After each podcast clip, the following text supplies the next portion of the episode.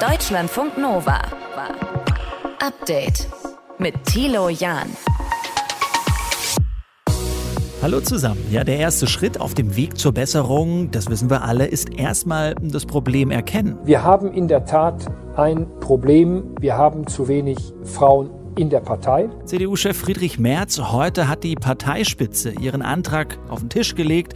Bis 2025 soll schrittweise eine Frauenquote eingeführt werden. 50 Prozent Frauen in leitenden Positionen bei der CDU.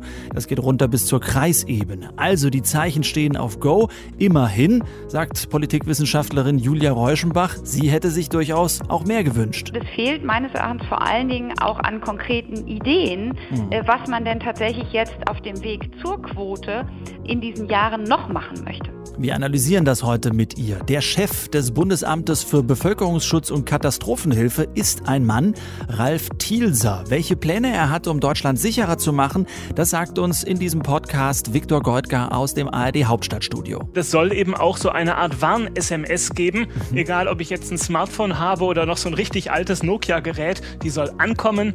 Das ist aber gar nicht so einfach, weil viele alte Handys gerade da noch Updates brauchen. Also da gibt es jetzt richtig viel zu tun für den neuen mhm. Katastrophen. Katastrophenschutz. Das ist die sogenannte Cell Broadcast Technik, die da helfen soll im Katastrophenfall. Auch da schauen wir genauer hin. Und zu Hause kein Netz. Jede und jeder Dritte hat ein Problem mit dem Internet zu Hause. Wir sagen euch heute, wie es besser wird. Hier ist euer Update an diesem Mittwoch. Schön, dass ihr mit dabei seid. Deutschlandfunk Nova. Die CDU, sie ist sehr männlich, drei Viertel der Mitglieder sind Männer und nur ein Viertel Frauen. Der Generalsekretär Mario Chaya hat heute versprochen, dass sich das ändern wird. Wir wollen eine stärkere Einladungs- und Willkommenskultur gerade auch für Frauen in der Christlich-Demokratischen Union aussprechen. Es ist für die Union wichtig, dass wir ähm, die ganze Breite der Gesellschaft, und dazu gehören insbesondere natürlich auch Frauen und Männer, dass wir diese abbilden. Der Plan, Einführung einer Quote, die schrittweise bis 2025, also in den nächsten drei Jahren, dafür sorgen soll, dass der Mann-Frau-Anteil in leitenden Positionen bei der CDU, also von ganz oben bis auf Kreisebene runter, bei 50-50 liegt. Das Ganze dann erstmal befristet und nach fünf Jahren fragt man sich wieder in der CDU, hat man alles richtig gemacht? Wir haben heute darüber mit der Politikwissenschaftlerin Julia Reuschenbach von der FU Berlin gesprochen und ich wollte von ihr erstmal wissen, ob das eine gute Lösung für die CDU ist.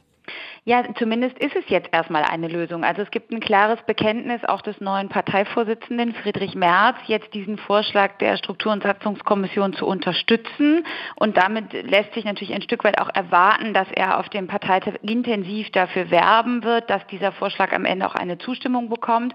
Und es ist für die Partei, die wirklich auf allen Ebenen, wirklich von der Kommunalebene bis hoch in die Präsidien, in die Gremien der Bundespartei ein Frauenproblem hat, jetzt einfach total wichtig, wichtig, dass das Thema tatsächlich angegangen wird, dass man sich damit beschäftigt und dann auch zu einem Ergebnis mhm. kommt. Was kann sich durch so eine Quote denn konkret verändern da bei der CDU?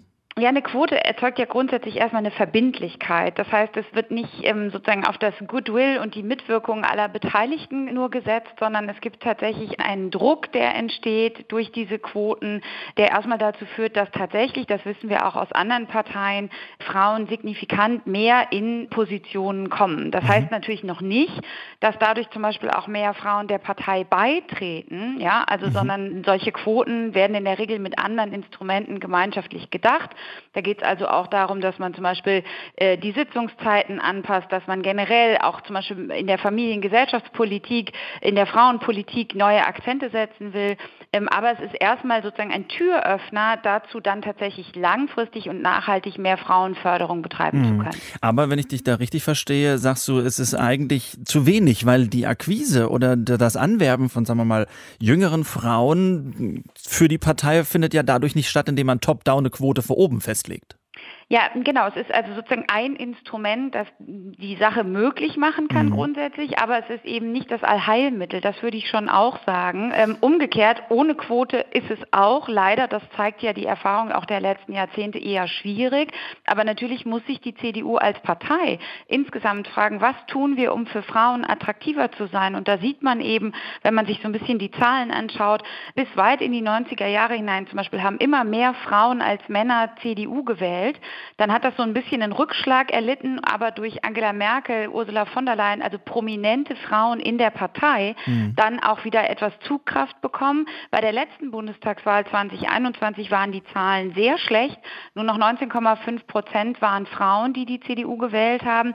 Das heißt, die Quote, die ja erst nach und nach wirken kann, kann dieses Problem natürlich noch nicht lösen, nämlich die Frage, wie sind wir für Frauen denn interessanter, mhm. wählbarer, aber auch interessanter, damit Frauen sich wirklich bei uns engagieren. Ist nicht ein Problem auch, Julia, dass Männer sich was für Frauen ausdenken? Also warum geht man den Schritt nicht hin in der CDU? Du hast schon einige, ich nenne sie jetzt mal Role Models ja genannt, die es in der Partei gab. Vielleicht Christina Schröder ja auch noch damals äh, mhm. noch zu erwähnen. Warum geht man nicht hin und gibt das den Frauen in die Hand und sagt, was braucht ihr denn eigentlich? Was wäre denn sinnig, irgendwie, damit wir, sagen wir mal, interessant werden für mehr Frauen? Ja, da sind wir natürlich wieder bei dem Punkt, das sind die Fragen, die eine Quote nicht lösen kann, ne? sondern mhm. dazu braucht es eine Offenheit im Diskurs in der Partei und natürlich im Zweifelsfall auch die Bereitschaft, ähm, zurückzustecken auf Seiten der Männer und sozusagen da auch ja, Frauen mal in den Vorrang zu lassen, sage mhm. ich mal. Und da hat mich zum Beispiel sehr überrascht, dass Friedrich Merz sich ja dezidiert gegen eine Frau als Generalsekretärin entschieden hat, sondern jetzt über ein Konstrukt, eine Satzungsänderung, eine neue Position schafft, nämlich die einer stellvertretenden Generalsekretärin. Das soll dann eine Frau werden, Christina Stump aus Baden-Württemberg. Aber da sieht man, es sind sozusagen so kleine Schritte, eine Politik der kleinen Schritte vielleicht auch. Mhm. Aber es ist eben nicht der Befreiungsschlag oder der große Wurf, der jetzt auch nach außen hin das Bild erzeugen könnte. Das ist jetzt wirklich ein eigenes, ein ureigenes Anliegen der Gesamtpartei, sondern wenn man die Stimmen hört, und zu denen zählte sich ja bis vor kurzem auch der Vorsitzende, der jetzt mangels besserer Vorschläge sich auf diesen Vorschlag einlässt, dann sind die Stimmen doch eher ja, kritisch, zögerlich und es fehlt meines Erachtens vor allen Dingen auch an konkreten Ideen, mhm. äh, was man denn tatsächlich jetzt auf dem Weg zur Quote ähm, auf den, in diesen Jahren noch machen möchte. Schrittweise möchte die CDU auf jeden Fall erstmal eine Frauenquote einführen. Der Parteitag im September muss das noch beschließen. Die Analyse haben wir gehört von der Politikwissenschaftlerin an der FU Berlin, Julia Reuschenbach. Danke fürs Gespräch. Deutschlandfunk Nova. Update. Ja, wir haben eine Pandemie, aber jetzt ist erstmal Sommer. Mit diesem Satz äh, kam man eigentlich im ersten Pandemiejahr relativ gut durch. Letztes Jahr auch noch. Aber jetzt will das nicht so richtig zünden. Bundesgesundheitsminister Karl Lauterbach ist nämlich der Meinung, die Corona-Sommerwelle kommt nicht, sie ist schon da. Aglaya Dane aus dem Deutschlandfunk Nova Nachrichten. Wie sehen denn aktuell die Zahlen da aus? Die gehen deutlich nach oben. Also die Sieben-Tage-Inzidenz in Deutschland, die liegt laut Robert-Koch-Institut heute bei etwa 470. Und das ist fast doppelt so hoch wie noch vor einer Woche. Und einige Fachleute vermuten, dass die Zahlen in Wirklichkeit sogar noch höher sind, weil im Moment nur positive PCR-Tests erfasst werden. Und viele Leute machen die wohl gar nicht mehr, die machen dann nur einen Schnelltest. Also es gibt einen Aufwärtstrend, der ist so seit etwa zwei Wochen zu sehen. Vorher ging die Kurve bei den Infektionszahlen noch nach unten, mhm. aber seit Anfang Juni eben wieder nach oben. Weiß man denn, woran das liegt? Ich meine, in den letzten Jahren, da hatten wir im Sommer ja eigentlich milde Zahlen, vermutlich auch wegen des guten Wetters und weil wir viel draußen waren?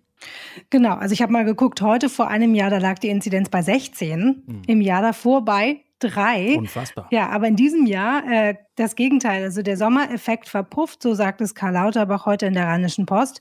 Und das liegt daran, dass wir jetzt fast keine Schutzmaßnahmen mehr haben im Gegensatz zu den vorherigen Jahren.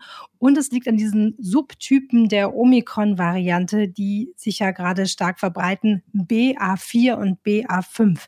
Das RKI sagt, diese Subtypen, die könnten in wenigen Wochen vorherrschend sein. Und diese Subtypen sind dann noch leichter übertragbar oder was hat es mit denen dann auf sich?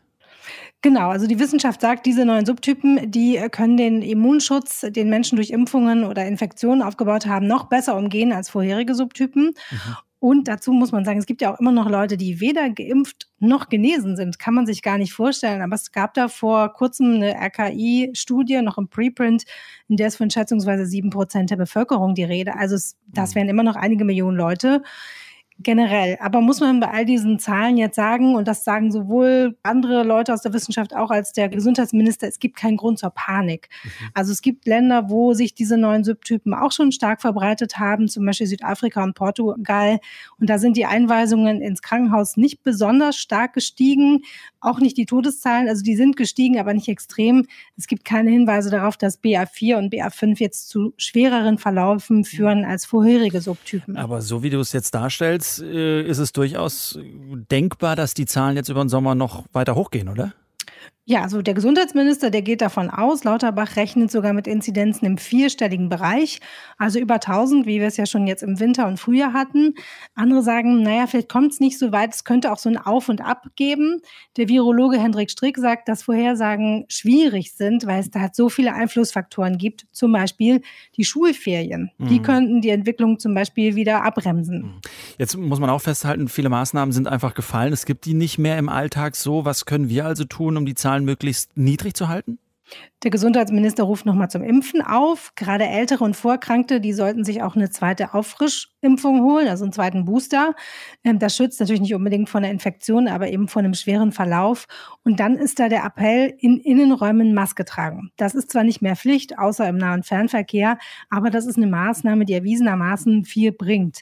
Und eben auch wenn keine Überlastung der Intensivstationen jetzt erwartet wird, diese sehr hohen Infektionszahlen, die können ja trotzdem die Lage auf den Normalstationen schwierig machen für mhm. die Pflegenden. Und man muss sagen, es sterben jeden Tag immer noch Menschen an Covid-19 und deshalb sollten wir natürlich versuchen, über den Sommer hinweg auch uns achtsam zu verhalten. Mhm. Wir halten fest, für den Moment, die Corona-Sommerwelle ist Realität, sagt zumindest unser Bundesgesundheitsminister Karl Lauterbach. Was das genau bedeutet, Aglaya Dane aus den Deutschlandfunk Nova Nachrichten. Lieben Dank. Deutschlandfunk Nova. Update. Und das ist echt ein Luxus in diesen Tagen, jemanden zu bekommen, der nachschaut, warum was nicht läuft, warum zum Beispiel das Internet ruckelt. Da sagt nämlich ein Drittel der Deutschen bei mir zu Hause, da geht's nicht, es lädt nicht oder es ist einfach zu langsam. Eine Umfrage von YouGov und ihr habt das Glück, Mintu Tran aus unserem Team hat sich nämlich damit beschäftigt heute. Die Ursachen, lass uns damit anfangen, für langsames oder gar kein Internet. Was ist los? Ja, man muss erstmal gucken, was sind die Fehlerquellen und dann als Nutzerin muss man sagen, muss man also die Fehlerquellen ausschließen, die wir Nutzer so beheben können. Das sind ehrlich gesagt nicht so viele. Also der wichtigste mhm. ist der Router, der WLAN-Router. Also ist das Endgerät, also dein Computer oder dein Handy vielleicht zu weit weg vom Router. Brauchst du vielleicht einen Repeater oder gibt es einen Fehler oder welches Frequenzband benutzt du? Also du kannst ja auswählen zwischen 5 GHz Band oder 2,4 GHz. Dann solltest du 5 auswählen. Mhm. Das kann man bei den meisten modernen Routern machen. Und äh, wenn man das alles ausgeschlossen hat, sind die Ursachen tatsächlich meistens auf der Anbieterseite. Das heißt zum Beispiel, dass du noch Internet über einen alten Kabelanschluss bekommst, statt über einen besseren Kabelanschluss oder über DSL oder sogar Glasfaser oder dass dein Anbieter zum Beispiel die versprochene Geschwindigkeit nicht einhält. Mhm. Was, was kann ich denn da als Verbraucherin, als Verbraucher überhaupt tun? Also du kannst zum Beispiel mal auf deinen Internetvertrag gucken. Ne? Also wie viel habe ich damals eigentlich gebucht? Also wie viel Upload- und Downloadgeschwindigkeit hat mir mein Internetanbieter eigentlich versprochen? Und wenn du das Gefühl hast, äh, das ist bestimmt weniger, dann kann ein Tool der Bundesnetzagentur helfen, erklärt Urs Mansmann. Er ist Journalist bei der Computerzeitschrift CT. Wenn ich das Gefühl habe, der Anbieter liefert mir nicht das, was ich gebucht habe, dann kann ich mir von der Bundesnetzagentur ein Tool runterladen, mit dem ich eine sogenannte Messkampagne fahren kann. Da muss ich an mehreren Tagen zu unterschiedlichen Zeiten Messungen machen und dann kann ich das vergleichen, das Ergebnis dieser Messung, mit dem, was ich gebucht habe. Ja, so. Und wenn diese Messung eben ergibt, das Internet, das ich habe, ist langsamer als versprochen, dann kann man entweder seinen monatlichen Betrag runtersetzen lassen, also weniger fürs Internet zahlen, mhm. oder eben auch außerordentlich kündigen, um einen besseren Anbieter zu finden. Das ist natürlich dann echt tricky, ne? das Kündigen. Aber du sagst, einen besseren Anbieter finden. Wie? Ja, das Ding ist, du musst erstmal rausfinden, was für Kabel für deine Wohnung oder für dein Haus verlegt worden ist, also Internetkabel. Mhm. Also ob du Kabelinternet hast oder DSL oder Glasfaser. Und was du hast, das erfährst du am besten vor Ort, also von deinen Nachbarinnen und Nachbarn oder von deinem Vermieter. Und dann musst du noch weiter recherchieren, erklärt der Journalist vom CT-Magazin. Ja, das Problem ist, dass das ein ziemlicher Flickenteppich ist. Ähm, es gibt keine allgemeingültigen Regeln, sondern ich muss wirklich individuell vor Ort schauen, welche Firmen sind hier aktiv, welche Firmen bieten hier einen Internetanschluss an, wo kann ich was buchen. Und das sind eben nicht nur die Branchenriesen, die bundesweit tätig sind, sondern da gibt es durchaus auch lokale Firmen, die ein sehr attraktives und interessantes Angebot haben. Also bevor du einen Internetvertrag abschließt, erstmal wirklich alle Angebote von allen Anbietern durchscannen. Und auch bei bestehenden Verträgen kann es sich mal lohnen zu gucken, ob man bei einem anderen Anbieter eventuell schnelleres Internet bekommen könnte mhm. und dann eben zu Vertragsende wechseln. Lass uns mal grundsätzlich werden. Es gibt in Deutschland ja wenig gutes Internet. Das kann man ja so mal festhalten. Vor mhm. allem, wenn man mal aufs Land düst. Was macht die Politik dagegen? Also von politischer, gesetzlicher Seite ist erst letzte Woche das sogenannte Recht auf schnelles Internet durch den Bundesrat gegangen. Das klingt ja eigentlich schon ganz gut, aber es gab auch viel Kritik aus den Ländern zum Beispiel, dass diese Verordnung den Erwartungen der BürgerInnen nicht gerecht werden würde. Und wenn man sich dann auch mal ganz genau anguckt, was da drin steht, versteht man auch schnell warum. Da heißt es, überall in Deutschland muss ein Download-Tempo von mindestens 10 Megabyte pro Sekunde möglich sein. Mhm. Im Upload soll es 1,7 Megabit pro Sekunde sein. 10 Megabit Downloadgeschwindigkeit pro Sekunde. Ich weiß gar nicht, hört man uns dann ruckelfrei? Klingt das nicht so viel, oder? Nee, es ist auch nicht viel. Also wenn ich mir mal einfach auf dem Markt die gängigen Angebote angucke, dann sieht man, dass bei den meisten Anschlüssen Downloadgeschwindigkeiten von 250 bis sogar 1000 Megabit möglich sind. Also die mhm. haben ja 10 angeboten, das ist schon deutlich weniger. Mhm. Und dass in der Richtlinie nicht mehr gefordert wird, liegt einfach daran, dass wir in Deutschland beim Ausbau den Konflikt haben, dass viele ländliche Regionen zum Beispiel nur sehr langsam, langsame Kabelanschlüsse haben oder sogar nur über Satellit an Internet angebunden sind. Und in der Stadt, da hat man die Auswahl zwischen einem schnellen Kabelanschluss, einem schnellen DSL-Anschluss und einem noch schnelleren Glasfaser. Also da müsste man eigentlich Stadt-Land ausgleichen. Aber die Konzerne gucken halt lieber in der Stadt ähm, und bauen da schnelleres Internet aus, weil in der Regel da auch mehr zahlende Kunden sitzen, statt auf dem Land überhaupt irgendwie halbwegs funktionierendes Internet möglich zu machen. Mhm. Ja, und Ausbau, Kabel verlegen ist halt auch teuer. Ja, und geht halt vor allem nicht so flott. Und deswegen sagt jetzt aktuell jeder Dritte, jede Dritte, bei mir ist das Internet einfach Pi. Es funktioniert nicht so, wie es funktionieren soll. Jetzt haben wir wenigstens ein bisschen was gelernt. Wenn es ruckelt, was wir angehen können, damit es ein bisschen schneller zu Hause wird, dank Mintutran. Deutschlandfunk Nova. Update. Wir werden nie äh, aufgeben, wir werden weiterkämpfen und verteidigen unsere Familie, unsere Kinder, unsere Zukunft. Sagt Kiews Bürgermeister Vitali Klitschko in einem emotionalen Interview mit dem ZDF. Es gibt viele Stimmen aus der Ukraine, die sagen, es müsste schneller gehen. Wir brauchen jetzt schneller mehr Waffen, um uns eben zu verteidigen. Schauen wir es uns genauer an. Peter Sawicki berichtet über die Situation aus der Ukraine für uns. Peter, was tut sich in Sachen Waffenlieferung?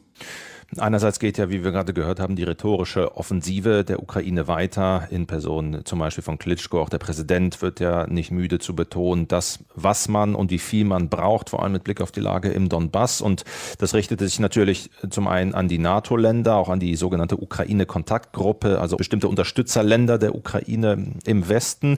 Und in der NATO hieß es ja zuletzt auch, die Lage könnte ins Rutschen geraten zu Ungunsten der Ukraine, also die militärische. Und nun gibt es ja zum Beispiel NATO-Generalsekretär Jens Stoltenberg, der jetzt aktuell äh, allgemein sozusagen mehr Lieferungen noch einmal angekündigt hat und dass eben der Umstieg auf westliche Waffensysteme forciert werden äh, soll mhm. in der kommenden Zeit bereits umso mehr.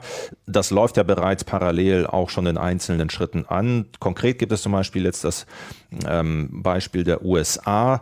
Da gibt es Berichte, dass ein weiteres Militärpaket geschnürt wird. Das enthält zum Beispiel Munition für Artillerie, Antischiffsraketen, um die die Ukraine auch explizit immer wieder zuletzt gebeten hat. Das alles im Wert von einer Milliarde Dollar. Und Deutschland soll ja jetzt auch zeitnah zum Beispiel Artilleriegeschütze, Panzerhaubitze an die Ukraine hm. liefern.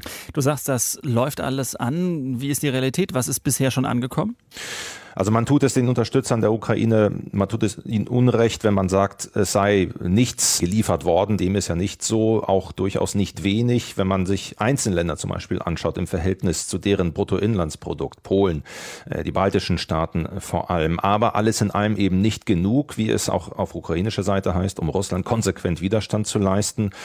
Aktuell hieß es, dass es nur zehn Prozent dessen seien, was wirklich benötigt wird. Und es gibt auch hier in Polen zum Beispiel äh, Osteuropa-Experten, die die sagen, dass eben lange Zeit vor allem leichte Waffen geliefert wurden.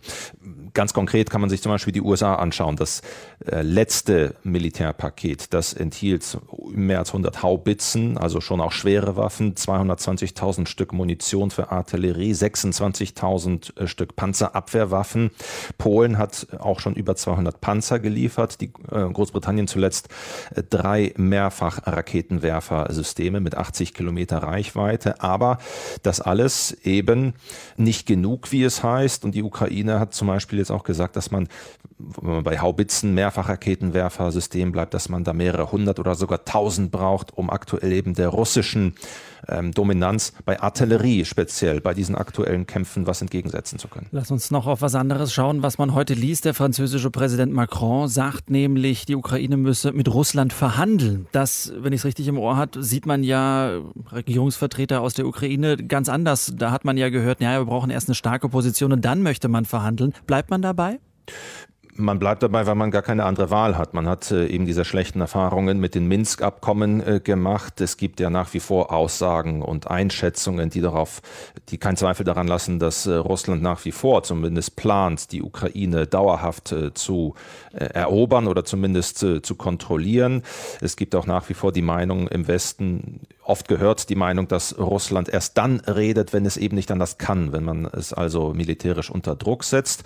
Und so bleibt eben die Position der Ukraine erst Gebiete bestmöglich zumindest zurückerobern, um dann vielleicht zu einer akzeptablen, auch für die Ukraine akzeptablen äh, Verhandlungslösung zu kommen. Hm, und aus Kiew auch heute nochmal zu hören, die Warnung vor einer weltweiten Weizenkrise. Woher die Prognose?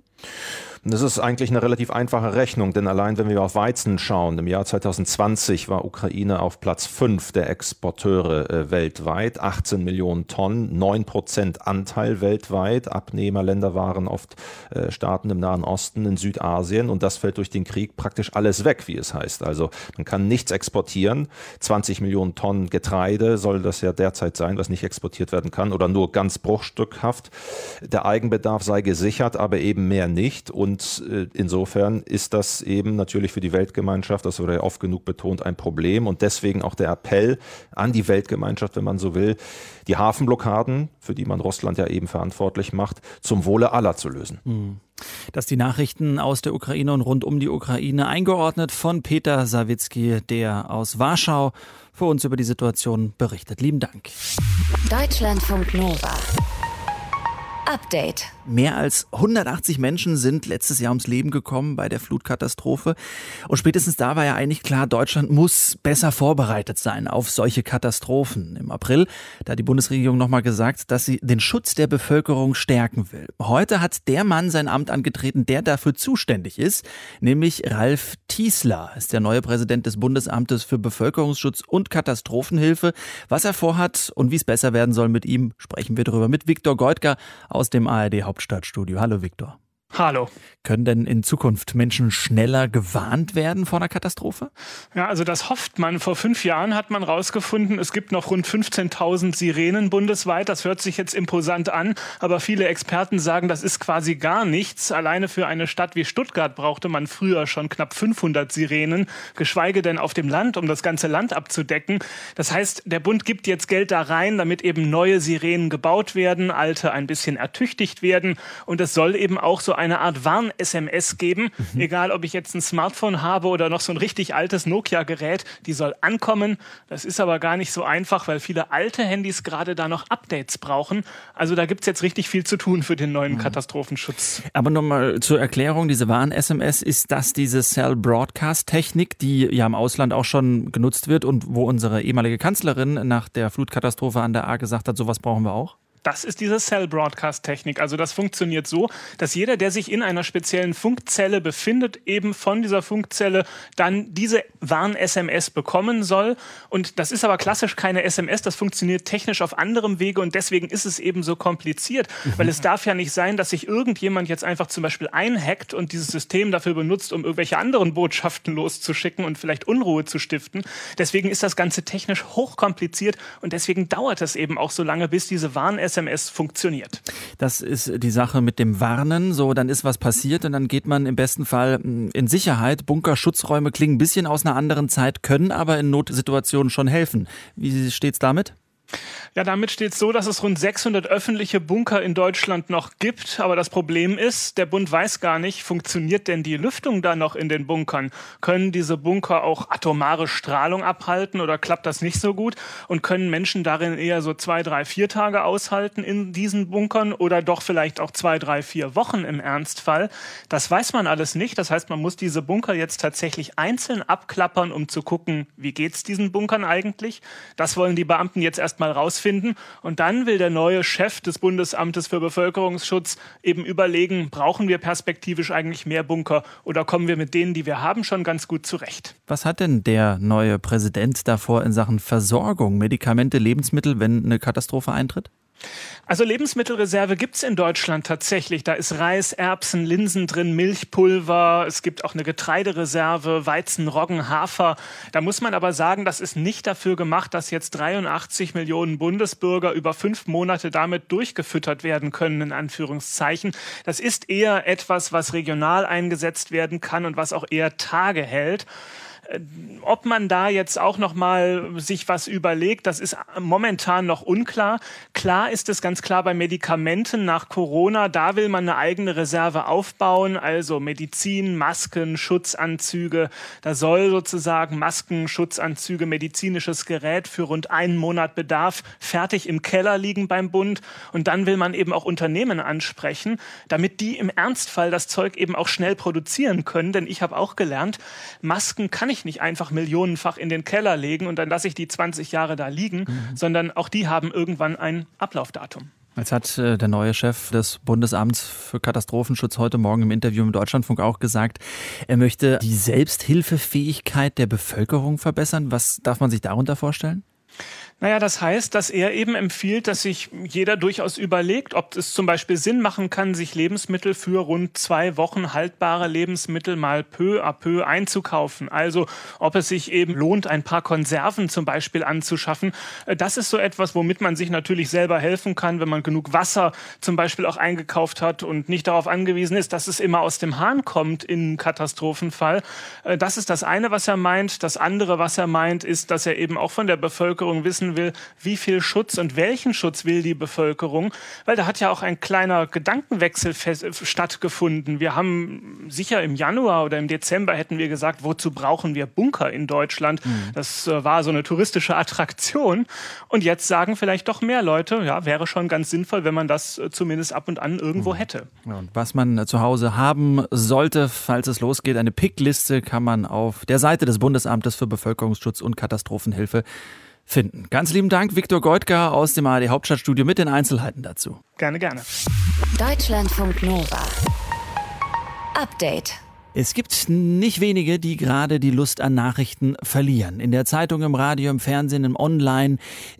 Leute schalten ab. Sie haben keine Lust mehr, immer dieselben Nachrichten zu hören. Und die, diese hören, die sind dann auch noch so schwer. Das ist das Ergebnis einer Studie der Universität Oxford. 40 Prozent der Befragten haben da angegeben, manchmal bewusst Nachrichten zu meiden. Das sind 10 Prozent mehr als noch vor fünf Jahren. Warum das so ist und was wir als Medienschaffende vielleicht ein bisschen besser machen können, Deutschlandfunk Nova Reporter Christian Schmidt hat sich's für uns angeschaut. Irgendwann wurde es Katja einfach zu viel. Wenn ich sehr viel Nachrichten gucke und nur mitbekomme, was ist alles Schlimmes passiert, ändert sich natürlich meine Wahrnehmung. Ich habe das Gefühl, die Welt ist so schlecht und es wird immer schlimmer. In Berlin ist ein Auto in eine Menschenmenge gefahren. Ende Februar etwa 10.000 ukrainische Soldaten und Soldatinnen getötet worden seien. Schießen die Corona-Fallzahlen auf Rekordhöhe.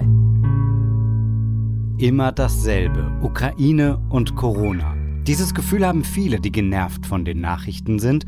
Und das werden mehr. Vier von zehn Befragten sagen, sie meiden bewusst Nachrichten, weil sie sich gestresst dadurch fühlen.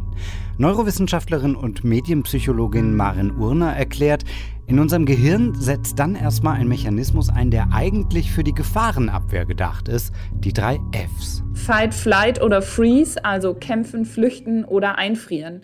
Und das passiert auch durch negative Nachrichten. Und wir kennen das ja auch alle, wenn wir dieses Gefühl haben, das ist jetzt alles zu viel, also flüchten wir oder tun einfach etwas anderes. Also auch das ist ja eine Fluchtreaktion vor den Nachrichten dann. Von Horror ist die Rede und von einer Jahrhundertkatastrophe. Noch ist das Ausmaß der Zerstörung nicht abzusehen, das die Wassermassen nach den schweren Unwettern in Städten und Dörfern im Südwesten Deutschlands angerichtet haben. Verständlich ist das alles. Nachrichten stressen uns, Nachrichten machen uns schlechte Laune, Nachrichten machen uns Angst. Wir stumpfen ab und haben keinen Bock mehr auf Nachrichten.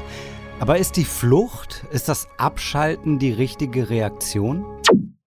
Nein. Und da wird Medienpsychologin Urner grundsätzlich. Wenn wir jetzt mal davon ausgehen, dass wir in einer liberalen Demokratie leben möchten und die stärken wollen, dann brauchen wir eine freie Presse. Und dann brauchen wir Menschen, die sich über diese Presse informieren, um natürlich auch Teil beziehungsweise ein informierter Teil von den gesamtgesellschaftlichen Debatten sein zu können.